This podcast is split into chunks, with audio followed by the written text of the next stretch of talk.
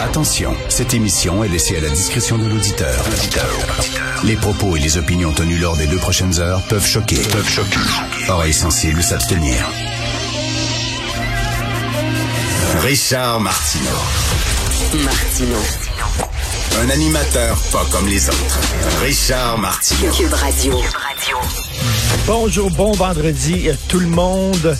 Alors, euh, je veux remercier, je vais le dire beaucoup, hein, je vais le dire souvent, ça, je vais le répéter au cours de l'émission, mais je vous remercie beaucoup les non-vaccinés pour le très beau cadeau de Noël qu'ils nous donnent.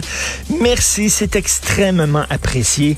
Hein, euh, François Legault qui l'a dit hier, les non-vaccinés ont 15 fois plus de chances de l'attraper. Ceux qui sont actuellement, au moment où on se parle, aux soins intensifs, sont des non-vaccinés. Alors, merci beaucoup pour le beau cadeau de Noël que vous faites à toute la population du Québec. Vous êtes vraiment extrêmement généreux. Je vais le rappeler parce qu'il faut enfoncer ce clou-là. Hey, vous avez vu ça? On va certainement parler, bien sûr, tantôt avec Jean-François Lisée et Thomas Mulcair.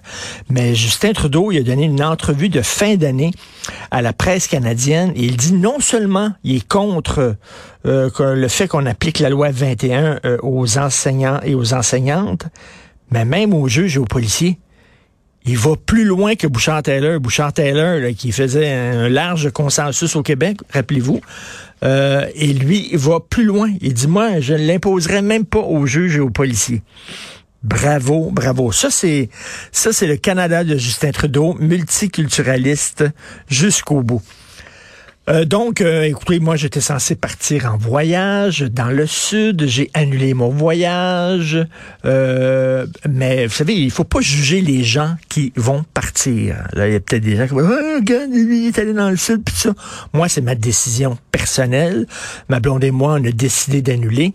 Mais je ne veux pas pointer du doigt les gens qui partent dans le sud. Premièrement, ce n'est pas interdit. Hein, c'est déconseillé, mais ce n'est pas interdit. Si c'était si grave que ça, ça serait interdit. Et deuxièmement, on peut euh, se comporter en tapon en restant ici et se comporter de façon responsable en allant là-bas. Et moi, je dis, qu'est-ce qui est le plus dangereux? Une question que je pose. Qu'est-ce qui est le plus dangereux?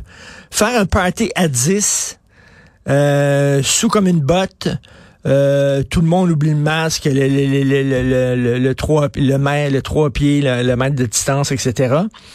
Aller dans des bars, aller dans des restos ou être tout seul sur la plage là-bas, sur ta petite serviette ou ta petite chaise longue, loin de tout le monde et passer tes journées à l'extérieur. Et là-bas, il y a des restaurants, tu sais, dans les resorts, ceux qui vont dans les tout inclus, là. Tu as des restaurants, mais tu fais comme à Montréal.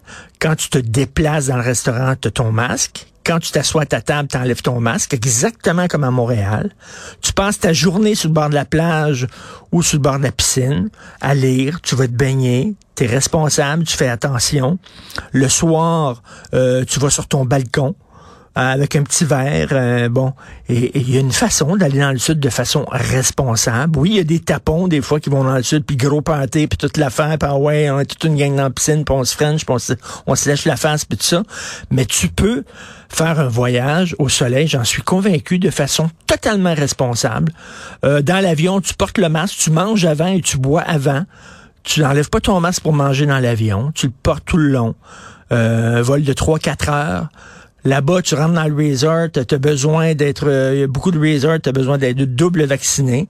Avant, quand tu reviens, tu passes un test de dépistage. Si tu l'as, tu restes là, à tes risques et périls. Si tu l'as pas, tu montes dans l'avion.